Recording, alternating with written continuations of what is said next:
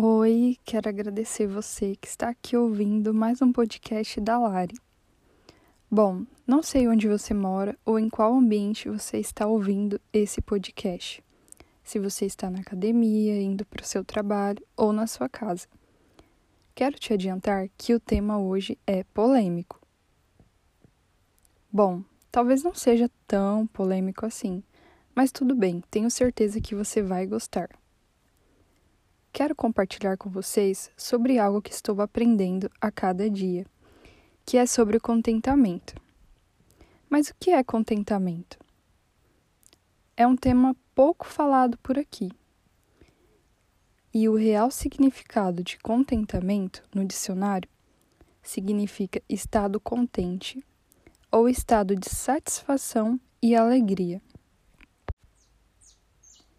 Será que a nossa satisfação está em algo firme ou nos dias ruins? Talvez você logo de cara pense: Ué, Larissa, mas estar contente é você ficar rindo nos dias ruins, nos dias complicados ou nos momentos de luto e frustrações? Não é sobre isso, porque não vamos conseguir. É uma coisa inevitável.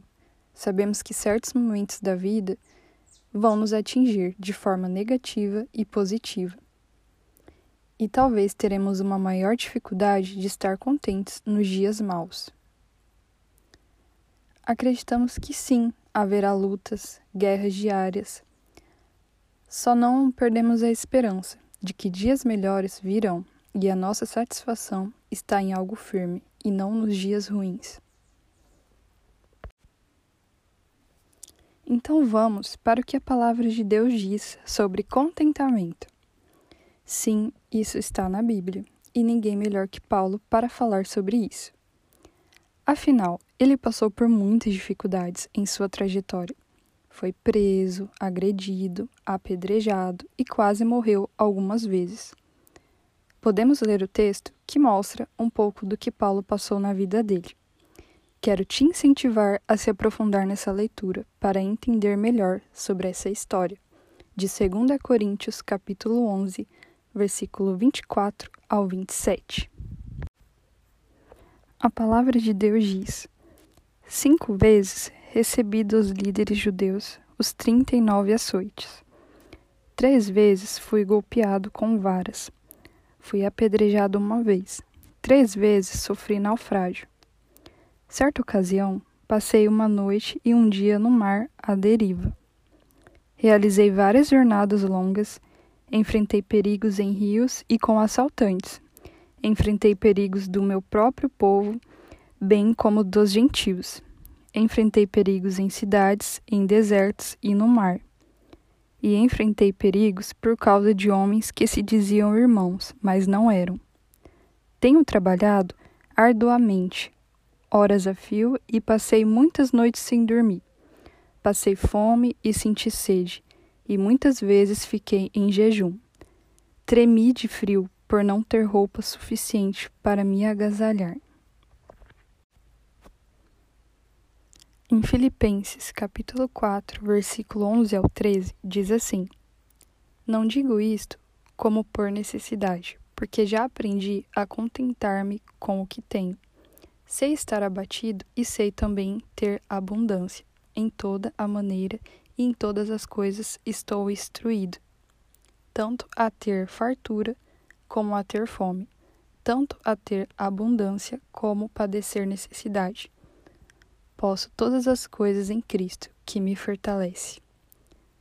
Nesse versículo, Paulo mostra que tudo aquilo que ele passou, todas as necessidades e frustrações e dificuldades, ele aprendeu a ser contente em meio a tudo isso não quer dizer que ele nasceu sendo contente ou que foi fácil, mas diz que ele aprendeu a estar contente com tudo.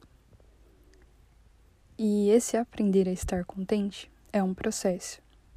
Não é nada fácil, mas é um processo onde nós permitimos estar contentes em meio a qualquer momento e circunstância das nossas vidas. O nosso contentamento deve existir até mesmo quando nos faltam algo.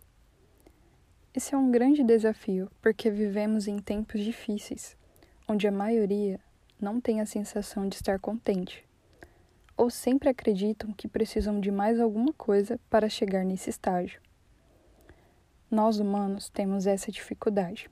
Apesar das inúmeras conquistas obtidas, parece que nada supre a fome interior por algo novo, algo novo, diferente e especial. Podemos almejar, mas nunca vamos ficar satisfeitos, porque as conquistas da nossa vontade nunca podem nos satisfazer. Não é errado sempre querer conquistar algo na sua vida, mas sabemos que isso não será o principal motivo da nossa satisfação e da nossa alegria. O mais importante do que qualquer coisa, vida financeira, liderança, ministério ou passar em um concurso, o mais importante sempre será a nossa vida com Deus. É nele que podemos estar contentes e satisfeitos em todos os momentos da nossa vida. O nosso contentamento está ligado diretamente à nossa confiança no cuidado de Deus.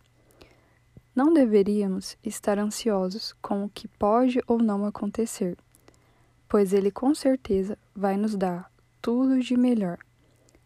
E não será algo bom, será algo excelente.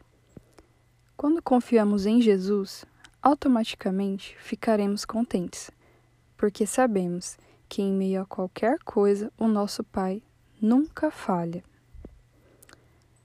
O autor John Piper, ele fala no livro dele, Plena Satisfação em Deus, que Deus é glorificado quando nós ficamos satisfeitos.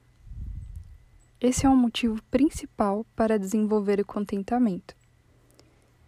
Quando nós estamos insatisfeitos, é como se nós falássemos para Deus que Ele está errado em todas as decisões sobre a nossa vida ou que não está cuidando de nós. E isso vai contra tudo aquilo que nós aprendemos nesse podcast. Ter essa satisfação vai fazer com que você consiga descansar em Deus e nos planos que Ele tem para a sua vida. A vida se torna mais leve e você com certeza vai ser um exemplo para outras pessoas ao mesmo tempo, o contentamento te levará para mais perto do Pai. Bom, esse foi o meu podcast sobre contentamento. Que possamos fazer como Paulo, aprender a viver contente em qualquer situação. Viver contente é crer que o Senhor é bom e que a sua misericórdia dura para sempre nas nossas vidas.